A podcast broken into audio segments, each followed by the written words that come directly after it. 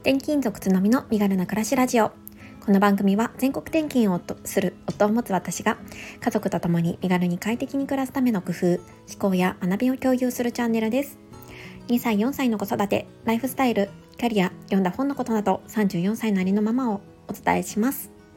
おはようございます。こんにちは。こんばんは。つのみです。2月23日木曜日です。今日は祝日ですね。お休みの方もいらっしゃいますでしょうか？私たち家族は、えー、休みで今ゆっくり家の中で過ごしていますなんか昨日娘たちの保育園を迎えに行った時になんか結構保育園の中でなんかちょっと胃腸炎っぽい症状を発症して早上がりした子が何名かいたみたいな話を 長女から聞いていて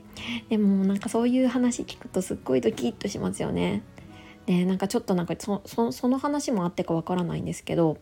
昨日長女がなんかお腹痛いとか言っててで次女もつられて痛いみたいなこと言ってたのでもうすごいドキドキした夜を昨日過ごしましたでもまあとりあえず、うん、あのそんな体調はですね今は悪くなさそうなのでよかったなと思っております。うんそう保育園にね通わせるリスクってこういったところありますよね。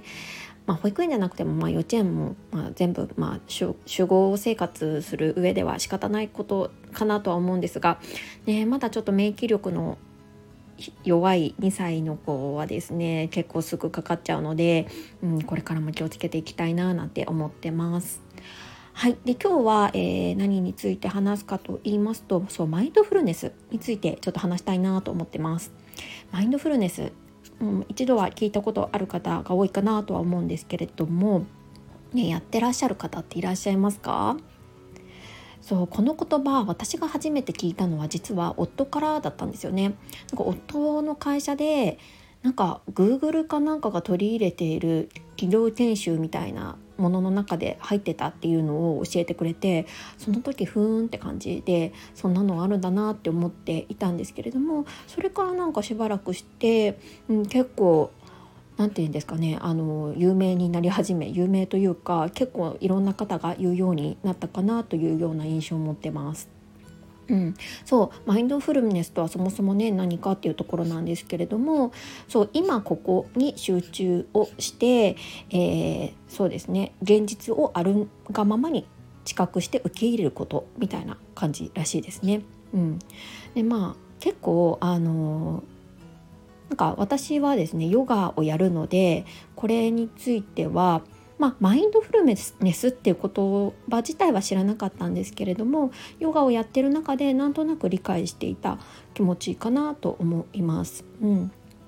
今はオンラインヨガをやってるのであまりこういったところのお話を先生からしてしっかりしていただくことっていうのはないんですけど実際教室あのリアルの教室に通ってた時とかは結構そうですね瞑想の時間とかもあって、うん、この部分の話とかがよく、うん、入ってきたかなって思います。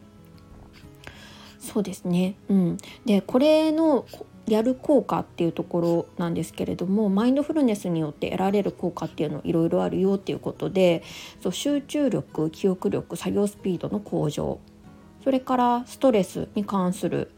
遺伝子の数の減少っていうのもあるんですね。うーんまあ、ストレスが低くなるってことなのかな。で3つ目が炎症抗炎症効果だそうです今これちょっとあのネット情報を見て調べてるのであれなんですけれどもまあとにかくまあ、やるといいよっていうことかなと思うんですけれど なかなかこのマインドフルネスやろうと思っても難しくないですか？そう私これずっと思っていて結構ね瞑想とかもアプリ入れてやろうとかって思ってやってみてもやっぱりこう雑念が入っ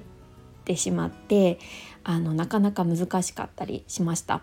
でヨガのレッスンの時もそう瞑想の時間あったんですけれど今ここに集中するってもう本当に難しいんですよね。そうだからこそきっとトレーニングが必要なことだと思うんですけれども、うん、で私最近、まあ、このマインドフルネスについて、まあ、ちょっと考えるにあたって、まあ、結構生活の中でも取り入れられるよなっていうことを考えました。うん。まあ、これについて結構いろんな方も言っていることかと思うんですけど私が考えてることっていうのをちょっと共有できればなって思います。そう。なんかあの Voicy とかでも Voicy のうんとパーソナリティの方とかでも結構、えー、こう言っていただいてることがあるんですけどマインドフルネスイーティングっていうのがあるそうです。聞いたことありますか？そうイーティングなので食べる時にマインドフルネスを感じようみたいな。まあ、要はこう食べてる時にこう何かこうテレビを見たりとかスマホいじったりとかいろいろ考えたりして食べるんじゃなくって食べることに集中してあ今あのこういう味したなとかあ食べ物が喉に通っていたまでは考えなくてもいいかもしれないんですけどあ美味しいなって、まあ、要は、まあ、しっかりあの食事に向き合って美味しく食べるっていうことだと思うんですよね。うん、それだけでもマインドフルネス的な効果があるよっていうことをどなたかが言ってたのを覚えてます。なんかこれとか結構気軽にできそうですよね。まあ友達とか家族といる時は話とかに集中しちゃったりするのでなかなか難しいかなと思うんですけど、まあ、例えばうんまあ私であれば在宅勤務中とかに一人でお昼は食べますので大体なのでその時にやったりとかはできるかなって思いました。そうあとはそうですねあの趣味や娯楽の中とかでも取り入れられるかなって思ってます。私の趣味はそうヨガっていう風にさっき言ったんですけれどもその他に実はサウナとかも大好きです。うん、でねこのサウナとかも結構マインドフルネス効果があるんですよね考えてみると。まあ、結局もう何もサウナの中にはスマホも持ち込めないですしもう暑い中でじっと耐える耐えるというかあのいるだけなので結構こう瞑想状態になりやすいっていう風に言われてます。なのでこのサウナとかもすごくいいマインドフルネスの方法かなっていうふうに思ってます。まあ、でもねサウナによっては結構テレビとかあっちゃったりするのでそういうとそうするとねそっちのテレビの方に意識が向いちゃうからなかなか難しかったりはすることもあると思うんですけど、うん、もしそのテレビとかのないサウナとかであればマインドフルネスの機会としても捉えてもいいのかなって思ってます。うん、あとこれはそう Voicy のパーソナリティの Voicy はるさんが言ってたことでもあったんですけどそう映画館うん、これも実はマインドフルネスの装置だよねっていうことを以前の放送で言ってましたちょうど。そうでこれ確かにそうだなって私も思っていて実は今年に入って1回、えー、映画を見てで昨年末も1回映画を見てっていうことをちょっと立て続けにあの機会があったので見ていたんですね。うん、でやっぱり映画って映画館っていいなって思った一つがこのマインドフルネス効果があるっていうことだったんです。やっぱり家でも映画は見れるけれども、まあ、ネットフリックスとかアマアマプラとかたくさんあるので映画は見れますがやっぱり映画館の最大の今のメリットってもう何もスマホも触れない、ね、もう映画に集中するしかないっていうそのうんと空間を提供されることっていうのが一番のメリットなんじゃないかなって思ってます。でこれはまさに今ここで、えー、映画を集中するっていうマインドフルネスに値するものだと思うのでこれもねあの一種の方法かなって思いました。うんあとはですねちょっと最近思ったのはそう子育ての中でも実はマインドフルネスってできるんじゃないかなって思ったんですね。であの私は2歳4歳の子育てをしてるんですけれどもそう子供って特に幼児期の子供って、まあ、常にマインドフルネスだよなって思ったんですね。まあ、結局何が言いたいかというと、まあ、子供ってあまりこう本当後先のことって考えないじゃないですか。もう今例えばここに落ち葉が落ちて落ちててそれにもう興味を持ったらもうそれしか見えなくなると思うんですよね。でそれを昨日すごく感じてまあ、昨日保育園の帰りで、まあ、落ち葉がちょうど落ちてたんですよね。でもう私としてはもう早く寒いし家に入ってお風呂入れてご飯食べさせてってやりたいって思ってるんですけど2歳の次女はもうずっとあの葉っぱを見てるんですよね葉っぱを手に取ってずっと見てるんですよね。でもう私がいろいろこう促そうとしても全然聞く耳を持たなくって本当に今ここで あの葉っぱに集中してるんだなこの子はっていうふうにすごく思ったんです。で、まあ、子供ってそういうふうにあのちょっと未来のことっていうのがなかなか想像できなかったりとか、うん、するっていうこともあってあの、まあ、マインドフルネス状態っていうのが、まあ、あの通常状態だと思うんでそれをこううまく私たちも一緒にこう没入できたら一緒にマインドフルネスできちゃうんじゃないかなって思ったんですね。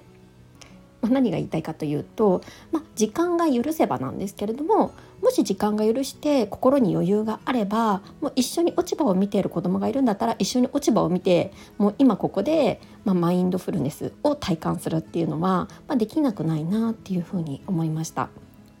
まあ、これ結構難しいかもしれないんですけど、まあ、でも、まあ、できなくはないなって思って、まあ、結局多分時間ではなくってそういう時間を取る取ろうとすることっていうのも多分大切なんじゃないかなって私は思うのでそういうふうにも、まあ、生活の中に取り入れてもいいかなって思いました。